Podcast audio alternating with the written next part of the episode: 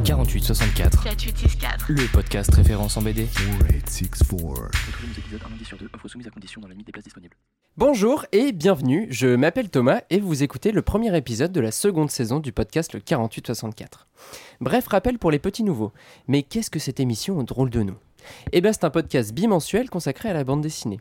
Toutes les deux semaines, je serai accompagné de Manon, alias l'exploratrice des abysses dessinés, Salut.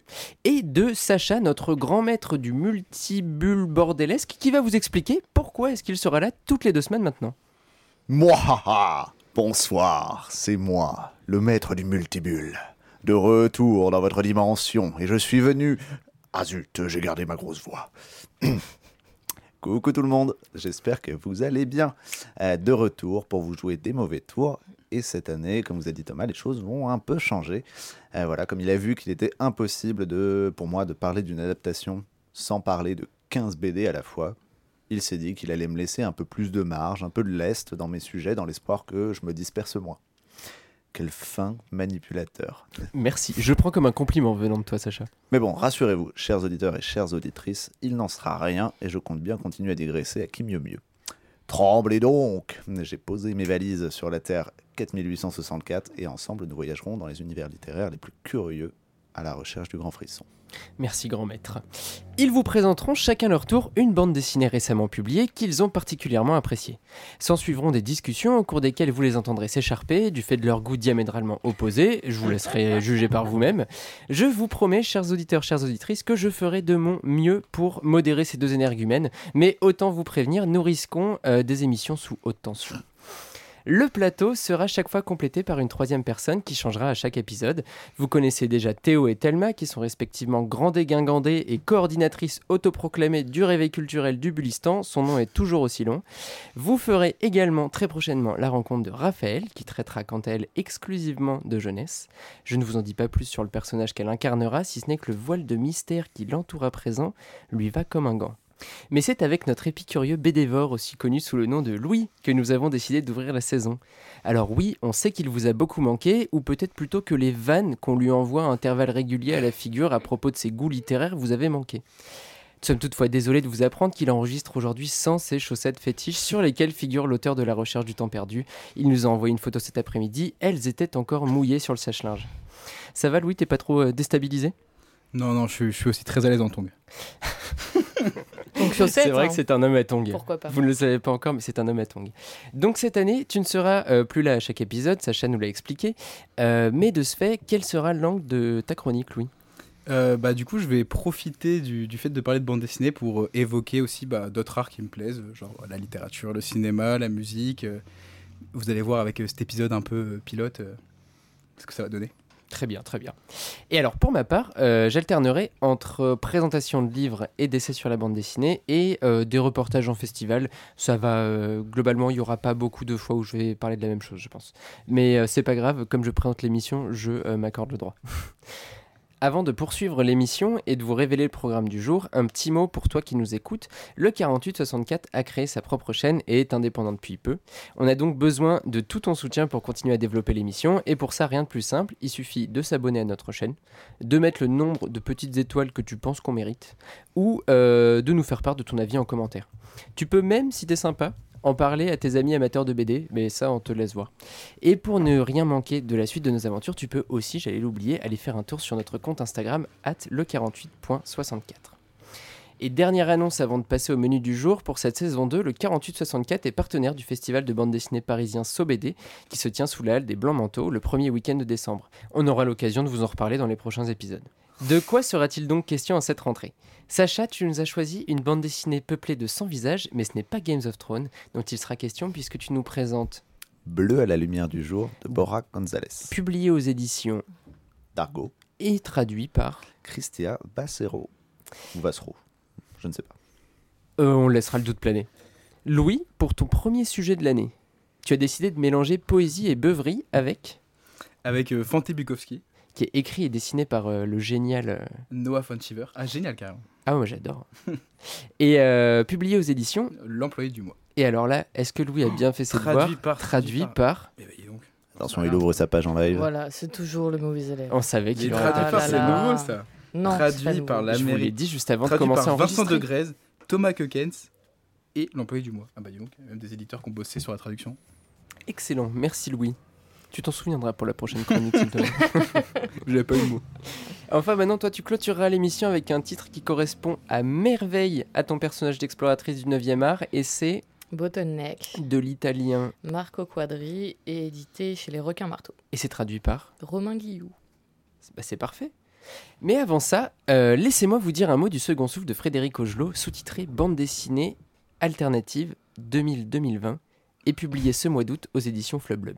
4864. 4864. L'actualité BD en continu.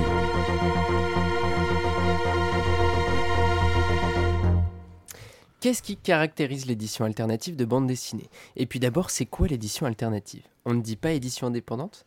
Si l'indépendance se rapporte à une réalité économique et à l'appartenance de la maison d'édition en question à un groupe d'édition, elle ne détermine pas pour autant la ligne éditoriale empruntée, le type de récit qui est promu ou encore les formats de BD fabriqués. Alors comment est-ce qu'on arrive à s'y retrouver? Et est-ce que c'est bien judicieux de tenter un rapprochement entre des maisons au catalogue si différents que les éditions ça et là, les éditions Matière et les éditions 2024 et puis second souffle, ça impliquerait qu'il y en ait eu un premier? Dans son introduction, Frédéric Augelot, dont on appréciera l'écriture fluide et claire, rend accessible ces différents questionnements tant aux amateurs éclairés qu'aux lecteurs du dimanche. Pour ce faire, il a divisé son livre en 11 chapitres, chacun étant dédié à une maison d'édition et tous agencés avec une même structure. On commence avec une présentation de l'histoire de la maison d'édition, suivie d'un entretien avec l'un des éditeurs ou éditrices. On poursuit avec l'analyse de trois titres importants du catalogue et enfin 10 couvertures de BD à découvrir pour les lecteurs qui souhaiteraient aller plus loin. Pour n'en citer que quelques-uns, il est question des éditions Atrabile, de l'employé du mois, avec notamment une chronique du Fanté Bukowski dont va nous parler Louis, ou encore des éditions adverses. Donc si la chronique de Louis vous plaît pas, vous savez déjà quoi aller lire derrière. Parmi Ou les si elle vous questions, plaît. ou si elle vous plaît pour aller plus loin Oui. Ah, ou sinon, oui. Mais moi, je pense que ça va plaire à personne, mais c'est pas possible. Ça commence. Non, mais on vous avait dit qu'il vous avait manqué à cause des vannes qu'on lui a envoyées au visage, c'est pas pour rien. Alors, euh, parmi les questions adressées aux différentes personnes présentes dans le livre, un certain nombre reviennent invariablement. Les origines de la maison, les difficultés rencontrées, la façon de travailler avec les auteurs, mais aussi les inspirations ou encore ce qui fait la spécificité de la maison. Loin d'un rendu qui pourrait être pathos, c'est au contraire extrêmement intéressant de voir la diversité des réponses des interviewés. En un peu plus de 200 pages, Frédéric Augelot parvient donc à dresser un panorama qui est certes incomplet, mais déjà conséquent du petit monde de l'édition de BD alternative de ces 20 dernières années. Il crée ainsi un cadre propice à la réflexion sur les sujets évoqués, plutôt, et pourrait, qui sait, donner des idées pour de futures études plus spécifiques. Alors avant de passer la parole à Sacha, je vous rappelle le titre de l'ouvrage, c'est donc Second Souffle, c'est publié aux éditions Flublub. Il n'y a pas de traducteur, je n'ai donc pas à le retenir. Et j'en profite également pour teaser la diffusion prochaine d'un entretien sur le modèle de se réaliser cet été avec Simon Bournel-Bosson et Boom. Après avoir fait parler d'eux les éditeurs, ce sera l'intervieweur interviewé, on en apprendra plus sur la façon dont il a conçu ce projet et les raisons qui l'ont poussé à le mener. Et donc sans plus attendre, c'est Léo, notre ingé son que j'ai oublié de vous présenter en introduction, honte à moi, qui avec des étoiles dans les yeux à l'idée de pouvoir enfin utiliser son tout nouveau pad, en réalité il ne l'a pas configuré, je l'avais écrit avant en pensant qu'il l'avait configuré, va lancer le jingle du grand maître du multibulle, Léo Jingle. Le multibulle de Sacha. Je suis très heureux aujourd'hui pour entamer cette saison de vous parler de Bora González. C'est un auteur espagnol avec maintenant euh, trois titres publiés en France. The Black Holes, sorti en 2019. Le 2 est très important parce que sinon c'est une BD de Charles Burns et ça n'a rien à voir. Effectivement. Nuit couleur larme en 2021 et maintenant Bleu à la lumière du jour. Alors à part Bleu à la lumière du jour dont on va discuter là tout de suite, est-ce que vous en avez déjà lu? Non. J'ai tout lu. Ouah, il est bien. On reconnaît le professionnel, c'est pour ça que c'est lui qui présente l'émission et pas les deux autres. Allez. Ah, c'est vraiment là, on est là pour s'en foutre plein la gueule, allez-y. Bonne rentrée à chaud pour tous. aussi violent là. Bon voilà, moi c'est Instant Nostalgie. En fait, j'ai commencé à travailler en librairie peu de temps après la sortie de, de son précédent ouvrage, Nuit à couleur larme. Et il a fait partie des euh, premiers euh, ro- romans graphiques, avec des gros guillemets, euh, que je lisais de ma vie. Euh, il m'a fait grande, grande impression. Aujourd'hui encore, euh, il m'arrive de repenser à l'univers euh, pop, cinématographique et franchement étrange de, de Bora González, qui puise euh, sans aucun doute ses inspirations dans les univers de série B et la musique.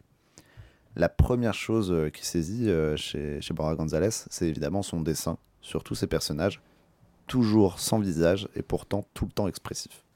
Dans Nuit couleur larme, on suivait la colocation improbable d'une libraire sorcière, d'une démone et d'une jeune geek.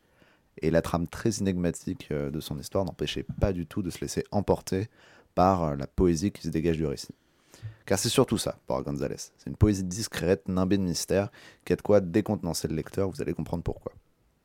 Son nouvel album, Bleu à la lumière du jour, c'est l'histoire de deux sœurs, Mathilde et Teresa. Elles vivent dans un grand château sous la surveillance de leur tante, avec pour seule compagnie leur détestable cousine et son petit frère.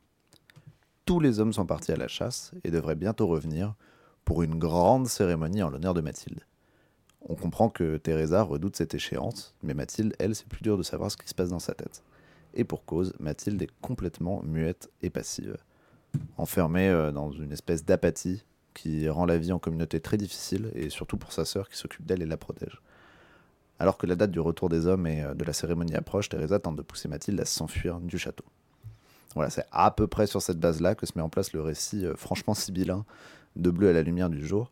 Euh, Bora Gonzalez va, euh, comme à son habitude, mélanger euh, rêve, passé, présent et futur pour créer une ambiance unique. Ces BD sont pour moi l'équivalent de, de ces balades nocturnes qu'on peut faire sous un clair de lune, un peu hors du temps et de la réalité. euh. C'est d'ailleurs souvent comme ça qu'elle commence en fait. C'est d'ailleurs souvent comme ça qu'on te quitte comme ça, sort du bar aussi. Sacha.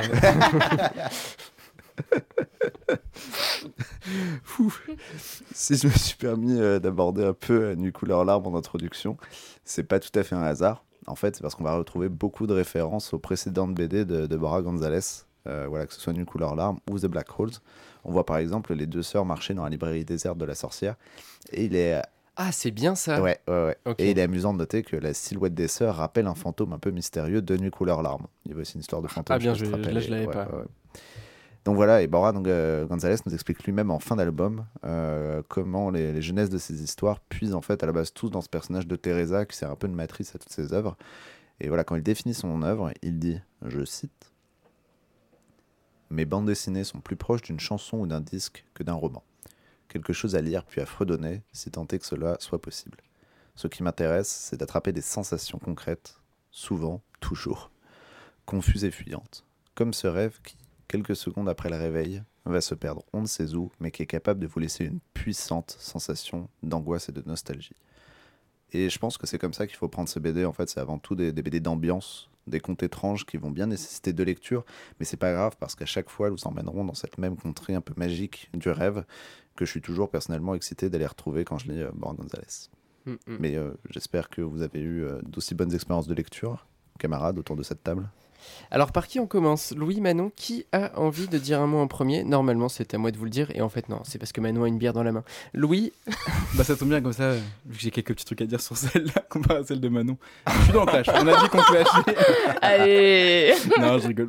En vrai, euh, la BD, elle m'avait fait de l'œil déjà en librairie quand je l'avais reçue, puisque la couverture, elle est absolument sublime. Et c'est vrai que tout au long de la BD, même si c'est bah, forcément un petit peu moins travaillé que la couverture, mais je trouve le parti pris graphique trop cool. Il y a une vraie ambiance. Alors moi, je crois que ça se passait au Moyen Âge, parce que bah, je sais pas, c'est que des grandes forêts, des grands... bon, c'est plutôt des châteaux de la Renaissance d'ailleurs, mais Louis. Mais euh, je trouvais qu'il y avait une ambiance qui marchait vachement bien. euh, et le texte aussi est très littéraire, c'est très onirique. Et en même temps, ouais, c'est tellement elliptique que. pff, à la fin d'une première lecture, on, a, on peine un peu à comprendre. euh, tu vois, l'histoire que tu as racontée, finalement, j'avais pas saisi toutes ces choses-là.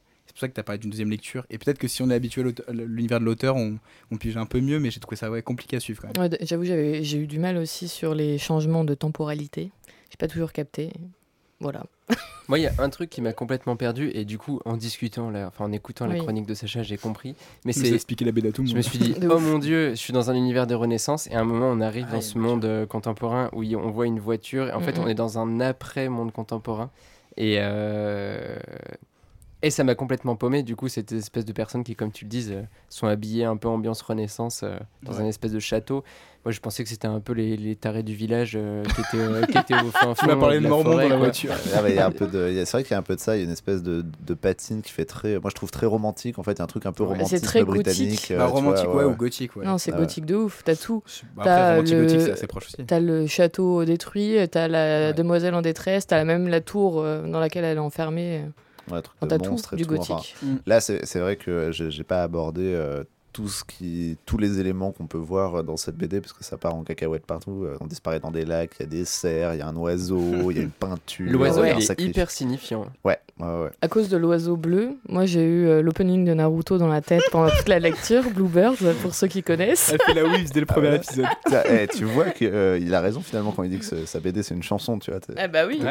Ouais, je pense qu'il peut-être pas pensait pas, celle-là. l'opening de Naruto, ouais. Et donc Manon, ouais, qu'est-ce que tu en as pensé de, de ce bleu à la lumière du jour? Euh, bah, comme je le disais juste avant, j'ai eu du mal à euh, rentrer dans le récit en fait, Mhm. entre les passages un peu vulgos et les passages très bien écrits, très poétiques. Des fait- passages un peu vulgos? Non, juste quand ils s'insultent de. Ah oui, oui. dans tu sens la merde, plutôt tu sens la merde. ouais, c'est ça. bah, en fait, j'ai trouvé finalement que le fond était un peu vide. Et j'ai pas trop. Enfin, j'ai pas réussi à rentrer dans le récit. Après, au niveau du dessin, il est euh, parfaitement maîtrisé et tu sens que. Enfin, c'est travaillé, etc. Juste, c'est pas ma cam, c'est pas. Il y a pas d'exploration, quoi, dans le Ouais. dessin. Même si le fait qu'il n'y ait pas de visage, c'est original et ça Ouais. change. Mais du coup, moi, ça m'a posé des problèmes d'identification des personnages. Comme j'étais pas habituée et que j'ai découvert cet auteur euh, via cette BD. Ça, je dois reconnaître que sur Bleu à la lumière du jour, comme il joue avec une colorométrie beaucoup plus restreinte que dans Ouais. ses précédentes, La on- palette on, euh, perd des un peu le beiges truc. là, ouais. elle est pas Et assez c'est pareil, les ouais. personnages. Donc, euh, Bah après, Il y en a vrai, il y a très peu de choses. C'est des. plutôt dans les Quand tu fais un peu gaffe, il y a des. Enfin, il y a des vraies différences de Oui, coupe, oui, de trucs, Ouais. de machin, mais de cheveux, ouais. globalement, ouais, parce que par exemple, dans les couleurs larmes, c'était très simple. T'avais euh, cheveux noirs, cheveux bleus, cheveux ouais, roses, C'était Ah autoroute. ouais. autoroute. Donc là, c'est. Il s'est peut-être euh, il s'est peut-être aussi mis un peu des bâtons dans les roues, je pense, en. Avec ce parti pris graphique, parce que du coup, on va avoir vraiment une de couleurs dominantes, c'est le bleu à certains Ouais. endroits, pour le symbolisme, et en- sinon, c'est euh, quasi noir et blanc tout le temps, quoi. Enfin, noir, blanc, gris, euh, une espèce de, de dégradé comme ça, qui, euh, c'est sûr, euh, joue avec. euh, Enfin, appuie la confusion générale. euh. Mais euh, puisque Sacha, tu es la personne qui a le mieux compris cette bande dessinée. Ouais. C'est quoi la signification de cet oiseau? C'est le fait de pouvoir s'échapper? De Et cette alors là, prison? pff, c'est, je pense que tu peux le voir un peu. Ça, là, je pense que c'est chacun son, chacun son, Ouais. ouais, clairement, chacun un peu son, sa projection.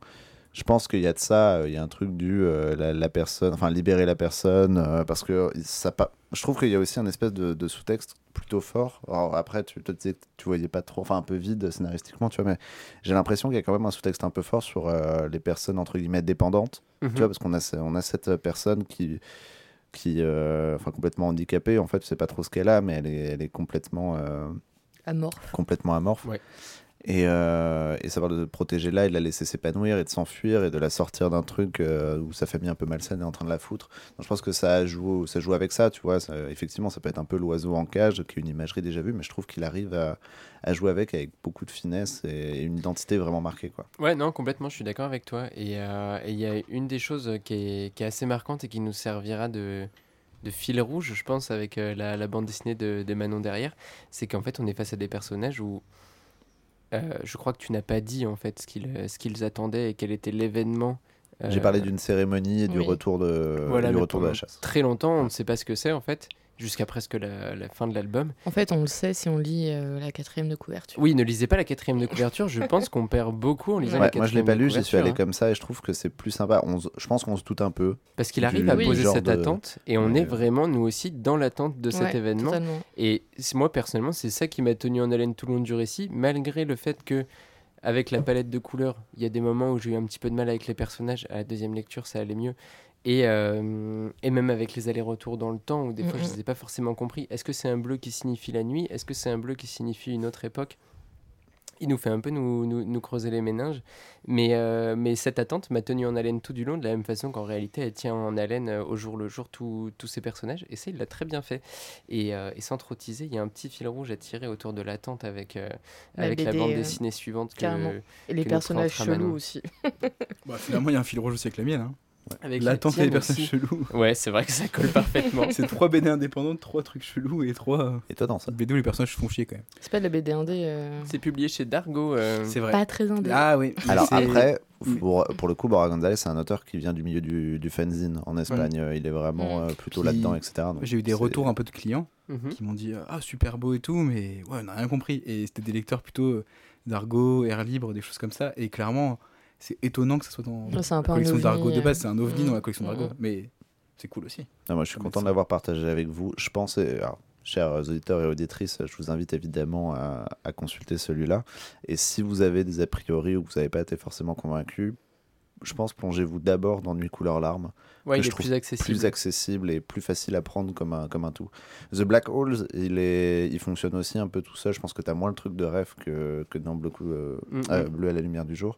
C'est globalement l'histoire d'une d'une gamine euh, qui veut commencer un girls band euh, et en parallèle on suit une, justement une espèce d'adolescente d'univers romantique qui veut écrire des poèmes et c'est des destins qui se croisent un peu. Et, mais je pense que la narration était moins maîtrisée. Dans Nuit couleur larme, ça fonctionne mieux. euh, enfin, voilà, c'est Mais si on résume, c'est récit d'ambiance, récit de l'attente avec une teinte romantique et gothique. Ouais, très onirique. Faut pas, faut pas détester les fins ouvertes. Et euh, voilà, faut aimer interpréter. et Ouais, c'est le Et genre de se BD qui donne de l'espace euh, à ses lecteurs en fait. Mm, mm, complètement. Et le dessin est très beau. Donc, euh, sublime, le ça. découpage est intéressant aussi parce qu'il y a beaucoup de planches, je le refeuilletais, là, il y a beaucoup de planches muettes en fait. Et, euh, et donc on voit à ce moment-là qu'il maîtrise vraiment hyper bien son découpage. Et on, la fluidité de lecture, elle est toujours là. C'est vraiment juste au niveau du scénario où par moment vous allez vous casser un peu la tête. Mais, euh, mais en termes de lecture, par contre, c'est nickel. Merci Sacha pour cette première chronique euh, du grand maître du multibulle euh, sur son nouveau trône euh, de chroniqueur régulier. Mais tout mon plaisir, Thomas. On rappelle rapidement la, la, comment dire, la référence, c'était donc Bleu à la lumière du jour de Borja González. Bora Gonzalez, ouais, chez Dargo, au, à la modique somme de 21,50€. Oh, il a même le prix, Ouais. incroyable. On va donc maintenant passer à la chronique de euh, l'épicurieux Bédévore dans sa nouvelle formule. Euh, Léo, bah jingle en fait, tout simplement.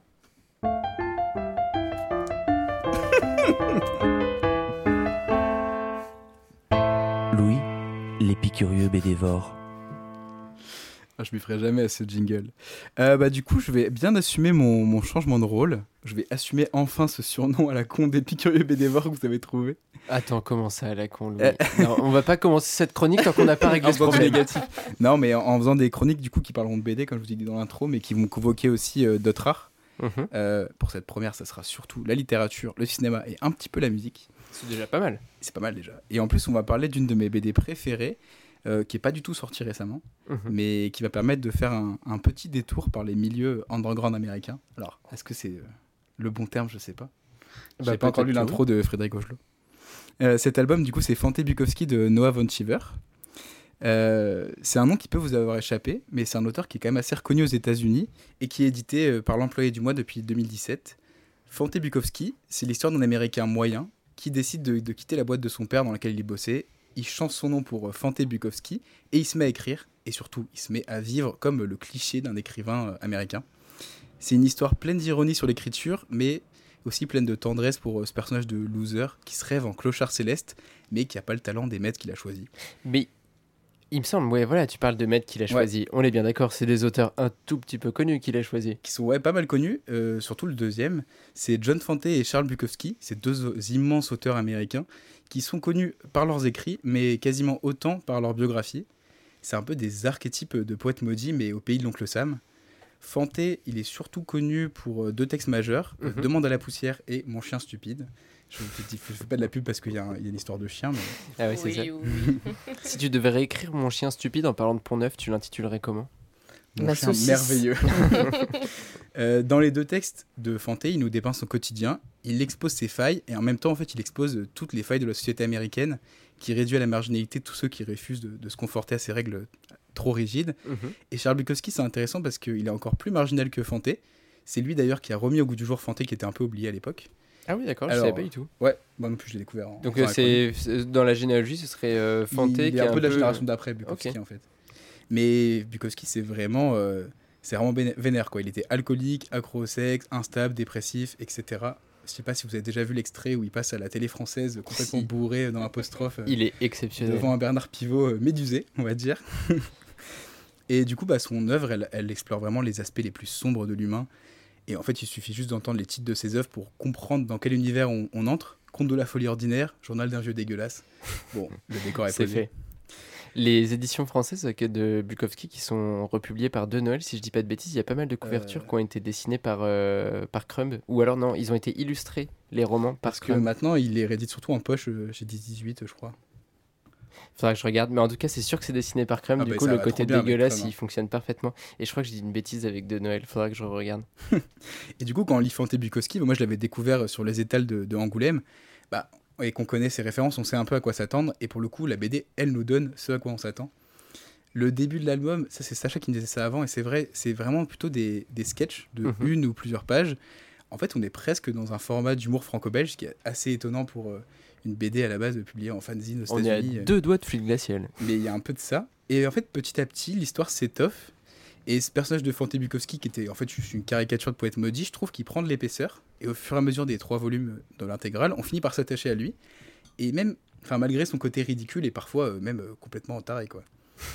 Et je trouve que ce démarrage avec des sketchs, ça permet de rythmer l'album, parce que si on n'est pas familier de, de ce monde, on Mhm. pourrait lâcher. Mais là, euh, il a vraiment un sens de la chute, de la punchline. Ça marche vraiment bien ce, ce démarrage. Ouais, c'est extrêmement bien rythmé. C'est un, un, un très bon auteur de bande dessinée, euh, au-delà d'un pastiche d'auteur, euh, d'auteur, comment dire, de, de romans connus. Ah oui, ça s'arrête pas à ça. Alors qu'on pourrait avoir peur au début de se dire, il y a beaucoup de bandes dessinées d'humour qui sortent un peu sur ce modèle-là, faire des blagues sur le fait d'être écrivain, c'est bon, ça, ça dure euh, quelques pages et après on en a un peu marre quoi. Et ce que j'aime beaucoup avec cet album, c'est que bah, malgré le fait que l'auteur ne soit pas tendre avec tous ceux qui gravitent autour du monde du livre, d'ailleurs on reconnaît quelques situations si on a l'habitude de côtoyer un peu ce milieu, bah, on sent qu'il a quand même une vraie tendresse pour les écrivains qui sont euh, perdus dans un monde hostile. Et si on se penche d'ailleurs sur la carrière de, Noah Von Shiver, l'auteur de la bande dessinée, on voit qu'il a toujours écrit des anti-héros et que parfois même dans des BD autobiographiques. Et en fait, on comprend que c'est un peu lui, cet anti-héros qui est perdu dans le monde de l'art. Bon, finalement, il a bien réussi, mais. Et du coup, je trouve que si Fanté Bukowski marche aussi bien, c'est parce que ça sent le vrai, quoi. Mais je crois qu'il reste quand même assez, euh, assez marginal, marginal, magimel, Benoît Magimel. La cocaïne. ça dérape vite. Non, qu'il reste assez marginal, euh, Noah Van Siever, dans la scène euh, dessinée alternative américaine, parce que ça reste quand même un auteur, comme tu l'as dit, issu de la scène underground américaine. Ouais, et qui reste dedans, mais bon, maintenant il a du succès, donc il y a quelque chose de. Bon, c'est toujours un petit peu des situations ambiguës quand on commence à avoir pas mal de succès. En tout cas, en Europe, il est toujours édité chez l'employé du mois, Ouais. un éditeur alternatif. Effectivement, et je sais pas si les ventes sont énormes non plus, mais, mais j'espère que, que ça va donner envie aux gens de le lire. Euh, là où je trouve que l'album est aussi très fort, c'est qu'il arrive à trouver de la beauté dans la misère et l'horreur. Et finalement, c'est exactement ce que Bukowski et Fanté avaient fait dans leurs œuvres respectives. Je trouve qu'on ressent ça aussi beaucoup dans le dessin. Les personnages sont assez laids, laids, je veux pas dire mal dessinés, mais ils sont. Enfin, vraiment, on met des personnages euh, caricaturaux, laids, Mm, mm, les mm. décors sont crades, les cases elles débordent, les couleurs elles bavent. Et pourtant, parfois, après plusieurs péripéties un peu crado, qui laissent notre héros un peu hagard, on se retrouve face à un, un coucher de soleil entre deux immeubles ou face à un ciel étoilé, étoilé au cœur des bois. Et c'est un peu la même chose pour les relations entre les personnages. Tout le monde est cynique, méprisant, triste, ridicule, et pourtant il y a des belles rencontres, que ça soit avec un pilier de bar euh, qui finira, bon, je vais pas le dire, ou une autrice euh, bien plus talentueuse que notre héros. Pas de spoil, Louis, pas de spoil, Pas de attention. spoil. En plus, euh, lire Fanté Bukowski, c'est un peu comme entrer dans une toile d'araignée dans laquelle il y a plein d'œuvres connectées. Euh, on a déjà parlé du coup des deux grands écrivains américains, mais moi quand j'ai ouvert l'album la première fois, j'ai pensé au film culte des frères Cohen, The Big Lebowski. Je trouve que même le physique du héros s'inspire euh, clairement de, de Jeff Bridges. Et c'est un film où pareil, on suit un marginal qui nage en pleine médiocrité, mais là aussi il y a des espèces de, de jolis moments, euh, comme euh, quand il disperse les cendres. Je sais pas si ceux qui ont vu le film euh, se souviennent de cette belle scène. C'est un peu l'alter ego de Léo. Il faudrait lui passer un micro, là, il pourrait nous redéplier tout le film. Bah, il est trop bien ce film. Mais je trouve que ouais, c'est ce genre de scènes de The Big Lebowski qui pourraient avoir la- leur place dans la BD. J'ai aussi pensé à un autre film, ça c'est assez étonnant, le parallèle, mais moi j'avais un peu pensé à Taxi Driver. euh, dans ce ouais. rapport à, à la ville en fait qui est vraiment un, un personnage euh, à part entière et puis dans ce côté où vu que c'est des personnages qui sont totalement marginaux et bah ils nous permettent de regarder déjà les failles de la société américaine Mhm. mais aussi la beauté qui peut se planquer entre deux buildings entre deux situations dégueu quoi et la dernière chose euh, à laquelle justifié. pensé C'est justifié, je- je je- j'accepte du je coup. il euh, faut que je trouve une, Ouais, non, non, bien joué. raison. Et l'autre, l'autre chose à laquelle j'ai pensé, c'est vraiment euh, Leonard Cohen. Parce que Leonard Cohen, avant d'être musicien, c'était aussi un poète qui a beaucoup échoué, qui a vraiment eu du mal à être reconnu. Et même finalement, quand il a réussi à être reconnu, c'était pour la chanson Alléluia qui s'est fait piquer par un musicien euh, plus beau et meilleur chanteur que lui. Euh, Jeff. Lui aussi, il a un côté. Ouais, Jeff Buckley. Lui aussi, il a un peu un côté loser magnifique comme ça. Et finalement, j'ai cité que des artistes américains parce que j'ai l'impression que, bah, que ce corpus, hein, c'est un peu l'illustration d'un thème qui est, enfin, qui est cher au poète français, qui est le poète maudit. Mhm. Sauf que c'est le poète maudit qui fusionne aux États-Unis avec un autre archétype. C'est euh, cette société postmoderne euh, décadente. euh, et je trouve que le personnage de poète maudit à l'américaine permet de craqueler un peu le vernis de l'American Way of Life. Et Fante Bukowski, j'ai vraiment l'impression que c'est ça, ça symbolise très très bien ça.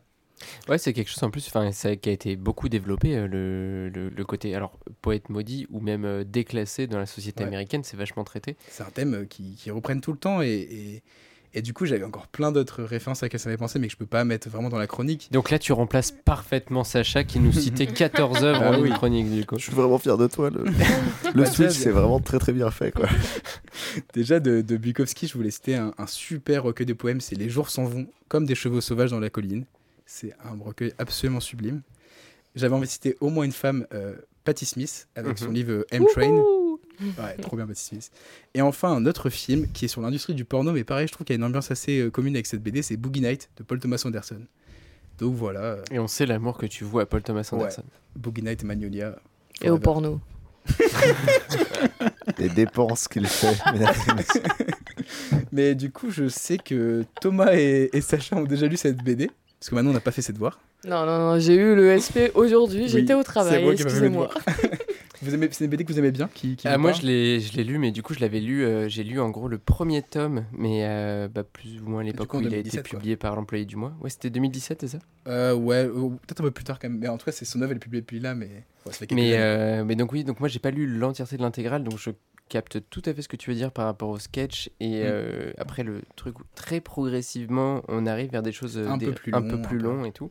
Plus, enfin, j'allais dire plus construits. Les sketchs sont très construits, mais ouais, en tout cas, narrativement, Il y a des choses qui sont construites sur un temps plus long et c'est très bien fait. C'est un excellent auteur et qui en plus a une euh, réflexion euh, assez poussée sur euh, le médium de manière générale. Il en avait écrit un il y a pas longtemps sur euh, sur l'art et l'histoire de l'art de manière Mm. générale. Je me souviens plus. C'était celui-là qui était très autobiographique, justement. Où il racontait qu'il avait essayé de percer en tant que peintre. Parler Et j'aime bien cette, euh, cette vision qu'il a. on- on enfin, c'est vraiment un auteur très intéressant et qui est un des, plis, un, un des piliers pardon, de non pas de comptoir, mais bel et bien du catalogue de, de l'employé du mois. Quoique peut-être pilier de comptoir aussi, on ne le sait pas. Et, euh, en ça, c'est vraiment très intéressant d'aller le découvrir et avec ces petits, euh, comment dire, escapades vers d'autres arts aussi que tu nous as fait euh, tout au long de ta chronique. C'est un chouette euh, nouveau format que tu nous proposes euh, là, mon cher Ouais. J'espère que ça marchera bien. Sacha, Alors, bah, j'en ai lu, je pense, encore moins que toi, euh, Thomas. Donc, euh, j'ai fait mes devoirs, mais euh, comme on fait ses devoirs euh, le mardi matin euh, sur le banc dans la cour en attendant que la cloche arrive pour sonner les débuts des cours, tu vois. Bah alors Sacha, ton devoir maison? Oh, bah, il est là, il est prêt.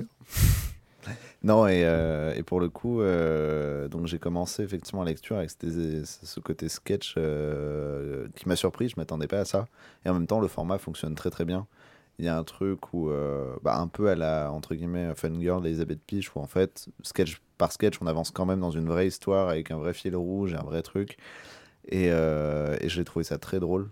Enfin, du côté cynique et, glaçant, mais très très drôle. Et ça m'a vraiment donné envie en fait de, de suivre. Je sentais que, que plus ça allait, plus ça allait s'épaissir. Et euh, je regrette de ne pas avoir eu le temps d'aller plus en avant. Parce que pour le coup, toutes les références que tu citais, c'est, des auteurs que. euh, Enfin, ouais, c'est des auteurs dont j'ai effleuré l'œuvre sans jamais vraiment foncer. Je dois avoir un recueil de Bukowski qui m'attend à la maison. euh, Il y a le, le- le père de ma copine qui m'a filé l'orgie de John Fante à lire. euh, il faut que je lui rende. aussi, c'est un devoir maison. et, euh, et ça avait l'air trop trop cool. Et, euh, et on sent ouais, que, que pour le coup l'auteur est très très à l'aise avec toutes ses rêves, qu'il les maîtrise et que c'est pas juste un délire de faire des blagues sur euh, les écrivains euh, ratés, tu vois. Il y a, ça, ça va plus loin que ça. Ah, c'est une vraie porte ouverte pour aller découvrir d'au- d'autres œuvres derrière. Bon, en tout cas, merci mon cher Louis pour euh, cette chronique donc, de Fante Bukowski de Noah Van Siever. Euh, L'intégrale publiée par euh, l'employé du mois et traduit par... Oh, je sais plus, je sais plus. Oh Louis Faut que je revienne sur la première page. Il faut que tu réouvres le livre qui est devant toi. Je sais pas si on l'a dit aussi, mais c'est un pavé, hein, Ah, par c'est un contre, pavé. Bah, c'est Bah, c'est une intégrale, ouais. Euh, par Vincent Degrez, Thomas Keuken et l'employé du mois. Et j'ai vu que l'auteur euh, avait publié en américain une BD sur les Mormons, parce qu'il est né dans une famille mormone. Donc euh, il y a peut-être une BD de ouf euh, qui arrive bientôt. Sur les Mormons, Ça peut être intéressant. vu ça peut être très intéressant, ouais. On passe à la dernière chronique de euh, ce premier épisode de la saison 2 du 48-64. C'est Manon qui nous présente Bottleneck de Marco Quadri aux éditions Les Requins Marteaux, pendant que Louis tousse, Léo jingle.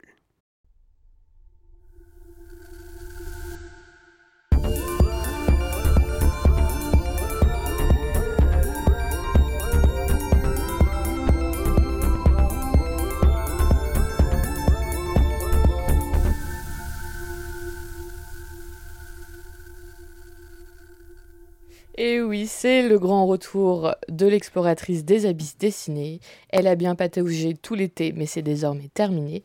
D'ailleurs, c'est dans les profondeurs de la rentrée BD qu'elle a déniché une nouvelle perle à vous présenter. Euh, Excuse-moi, Manon, ça va te parler de toi la troisième personne? Ouais, j'ai un peu, un peu pris le melon pendant l'été, mais bref. Aujourd'hui, je vous parle d'une nouvelle bande dessinée dont la palette de couleurs est semblable à celle d'un coucher de soleil. Elle est sortie le 18 août dernier chez euh, Les Requins Marteaux. C'est Bottleneck de l'auteur italien Marco Quadri et traduit en français par Romain Guillou. Oui, moi j'ai fait mes devoirs, Louis. Donc c'est euh, le premier long récit de l'auteur, mais il a déjà produit de nombreux fanzines ainsi que des illustrations qui ont été euh, publiées dans différents médiums un peu partout en Europe. Mais en France, c'est dans le numéro 82 du magazine Keyblind que vous, avez- vous avez peut-être pu apercevoir un de ses dessins. Donc Bottleneck se déroule le temps d'une journée et d'une nuit. C'est l'histoire d'une personne avec un grand chapeau qui part à la recherche d'un lutin dans une forêt, mais c'est aussi l'histoire d'un musicien qui crée des instruments à vent en céramique qui posséderaient un pouvoir surnaturel. C'est aussi l'histoire d'un mec qui adore regarder des documentaires sur les insectes et qui vit soit en slip, soit en tenue d'apiculteur.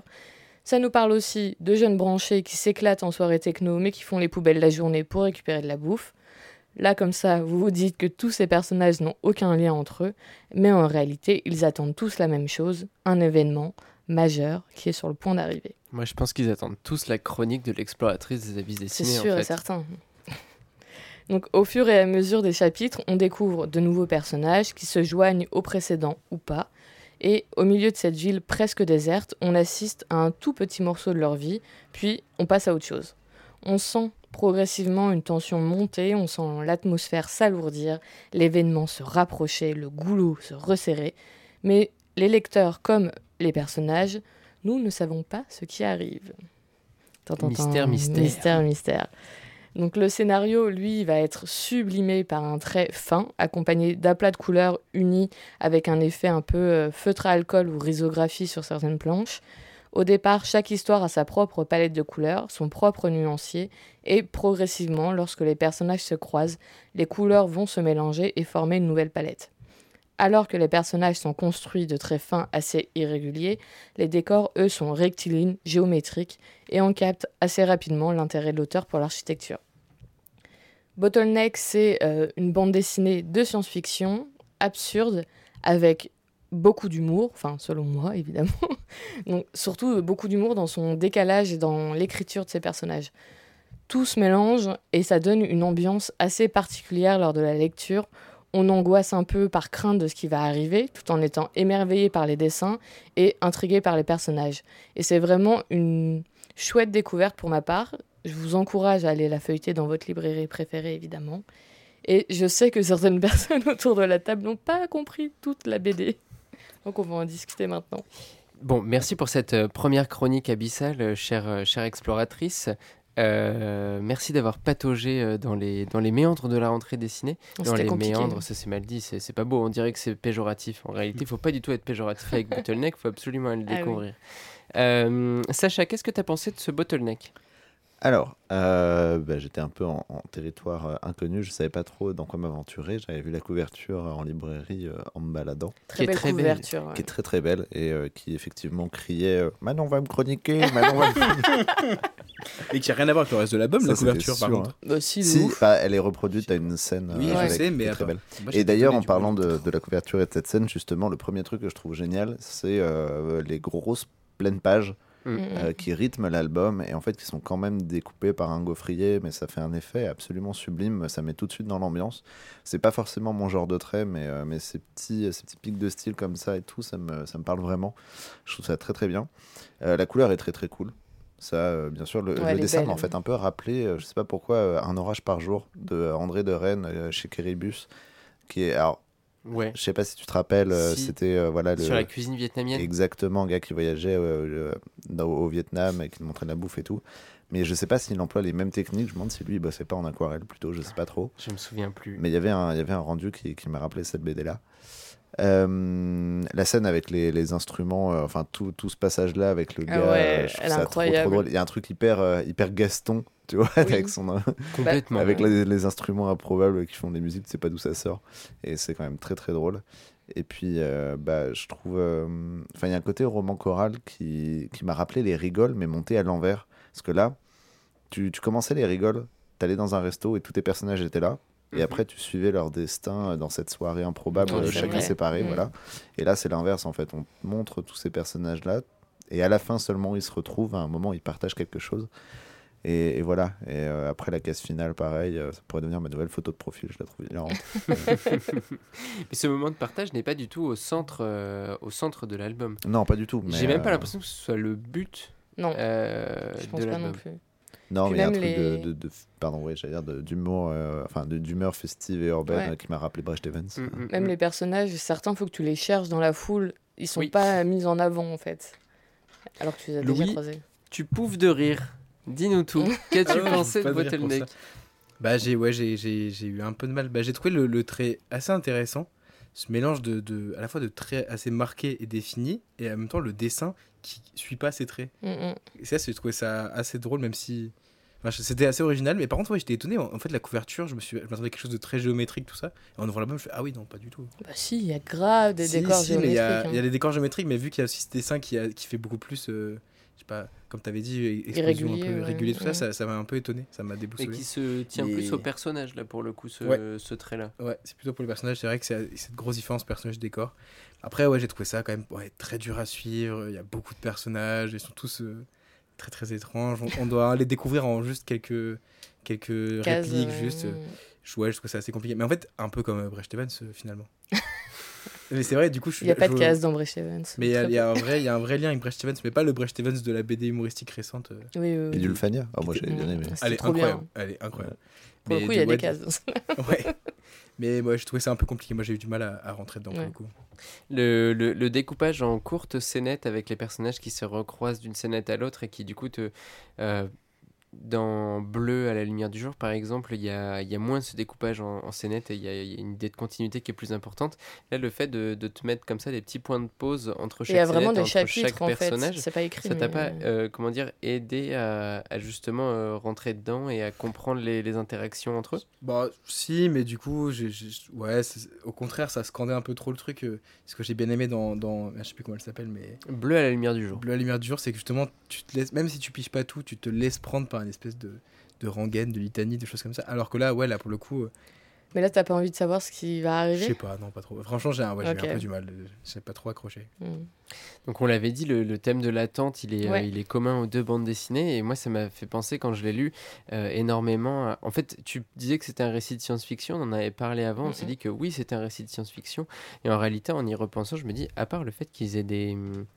Comment dire, des, des, des habits et des, des tenues, voilà, qui puissent faire penser à des à de la science-fiction. Ouais. En réalité, elles sont juste un peu loufoques, un peu extra- extravagantes. Bah, sur le, le site des requins marteaux, c'est décrit comme un, un thriller road movie. Ouais, voilà, avec le, ce côté, ce, ce monsieur en voiture qui Mm. va chercher un lutin, qui croise un chien, qui croise Ouais. truc, etc.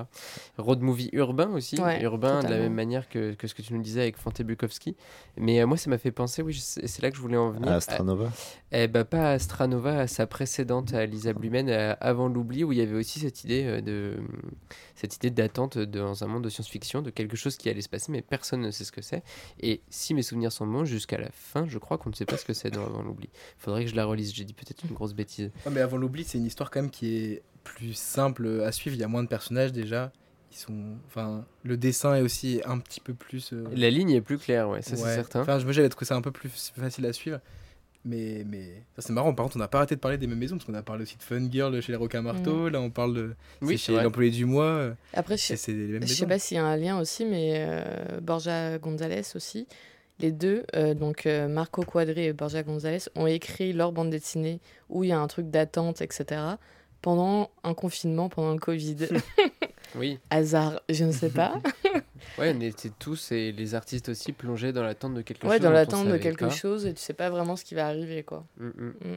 Ouais, de c'est des approches qui ont quand même vraiment des identités assez, assez différentes. Ah oui, euh, non, ça n'a rien à voir. Enfin, le... mais il y a quand même des thématiques, je trouve, qui se rejoignent ouais, ouais, dans les deux. Mais peut-être qu'effectivement, le contexte de production a du coup beaucoup influencé ça. ouais. Ouais, Comme dans un certain roman sorti à la rentrée, euh, que, que Thomas a finalement bien aimé. Et ouais, j'ai finalement. Chiquets de Jean-Philippe, tout ça. Mais, euh, mais, mais on n'en parlera pas maintenant parce qu'on en a rien à foutre de la première sélection du Goncourt.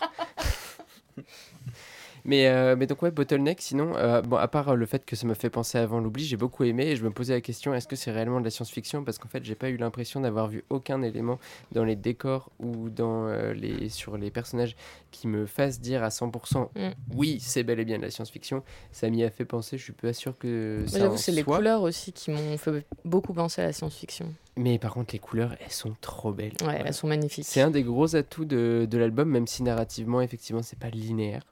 Non. Euh, Il y a ce découpage en scénette. Les personnages se recroisent et en réalité, est-ce qu'on s'attache vraiment à ces personnages? Bah, on peut s'y attacher, parce que, enfin, ils sont tous euh, un peu starbés sur les bords et chelous, clairement. Et peut-être qu'on peut s'y attacher parce qu'ils sont un peu chelous. On a tous un pote un peu chelou, tu vois, on l'aime bien quand même.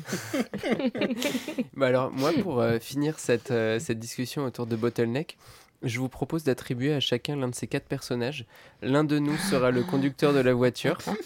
L'un de nous sera le bonhomme qui fait des instruments avant euh, Ah complètement ouais. fucked up. L'autre sera l'amateur d'insectes apiculteurs. Et les bobos. Et euh, le dernier, ce sera le bobo qui fait les poubelles avant le d'aller en soirée techno. Il y a aussi un livreur, on- j'en ai pas parlé livreur. dans ma Et présentation. ben on peut virer le personnage en voiture si vous voulez, on prend le livreur à la place. Alors qui est On est livreur 5 de avec l'ingé son, hein, on Ouais. peut garder les 5. Alors on peut garder les 5. Dans ce Léo, c'est Léo, grave. c'est le dernier. Non, Léo, c'est grave le mec qui fait des instruments chelous. là. Ah, Léo, Oui, c'est l'instrument Léo, chelou. c'est- Léo l'instrument chelou. Léo le Gaston. Louis, c'est euh, grave le mec en slip euh, qui mate des documentaires euh, sur les insectes. Et t'es apiculteur aussi, ouais. Des fois même sans. Apiculteur bédévore. Des happy curieux. Euh, ensuite, il reste le livreur, les bobos de Montreuil et. euh, Ah, fallait pas le dire comme ça, merde Et euh, le ou la sorcière euh, qui trouve un lutin. Ah, mais moi je veux bien être le sorcier qui trouve un Non, lutin. mais c'est pas toi qui choisis. Moi, je veux bien être le lutin. Non, ouais, Sacha, c'est le lutin. Et moi, je, je trouve Sacha parce qu'il y a un chien et j'aime beaucoup les chiens. Alors moi je peux être le livreur si vous voulez. euh, Ouais, Thomas, t'as le Très bien, livreur. on a tous nos personnages. Une fois que vous aurez lu cette bande dessinée, vous aurez une idée beaucoup plus précise de qui nous sommes. C'était très important de faire cette Taguez-vous en Et la personne qui trouve le poisson-chat Ah ouais, le poisson chat, let's fucking go. Non, bon, arrêtez, arrêtez, vous allez trop en révéler sur cette bande dessinée. C'était donc Bottleneck de Marco Quadri, publié aux éditions Les Requins Marteaux et traduit par. Romain Guillou et elle est au prix de 25 euros. Mais t'as aussi parfaitement fait tes devoirs. Oui. Elle est incroyable cette première Très émission, bravo à tous. Mm, mm. Il nous reste plus qu'à vous souhaiter un bon deux semaines. Et non, en réalité, parce que vous ne le savez pas, on a inventé des nouveaux formats. Et donc, d'ici une semaine, vous pourrez entendre la première session de mi-chronique, à savoir des courtes chroniques de bandes dessinées que nous avons beaucoup appréciées. Mais comme on vous présente que deux bandes dessinées par émission, on n'avait pas la place de parler de tout ce qu'on aime. Donc, euh, pour l'instant, Sacha et moi, on va vous proposer de courtes chroniques qui ne seront pas débattues derrière, simplement pour vous donner une idée de ce que c'est, pour ensuite pouvoir aller les feuilleter tranquillement en librairie. Léo s'amusera, pardon, au niveau du, du, montage et de l'habillage sonore pour essayer de vous immerger le plus possible dans ces lectures. Euh, voilà pour les mi-chroniques, ça c'est dans une semaine. Dans deux semaines, il y aura l'épisode 2 de, du 48-64. Euh, un programme fabuleux qu'on connaît bien évidemment déjà. Euh, on va pas vous teaser du mais coup. on va pas vous teaser non plus. non, je rigole. Il y sera question aussi de bandes dessinées euh, qui ont des liens entre elles de manière un petit peu tirée par les cheveux. Mais euh, il y sera question de mode, de travailler la chaîne et de santé mentale, plus ou moins. Euh, voilà pour le programme de, des, semaines, euh, des semaines à venir. On vous souhaite donc une bonne soirée, une bonne journée, peu importe quand est-ce que vous nous écoutez. Et à très bientôt. Bisous. Bisous. Tchuss. Le 4864, 4864. le podcast référence en BD. 4864. Retrouvez nos épisodes un lundi sur deux, offre soumise à condition dans la limite des places disponibles.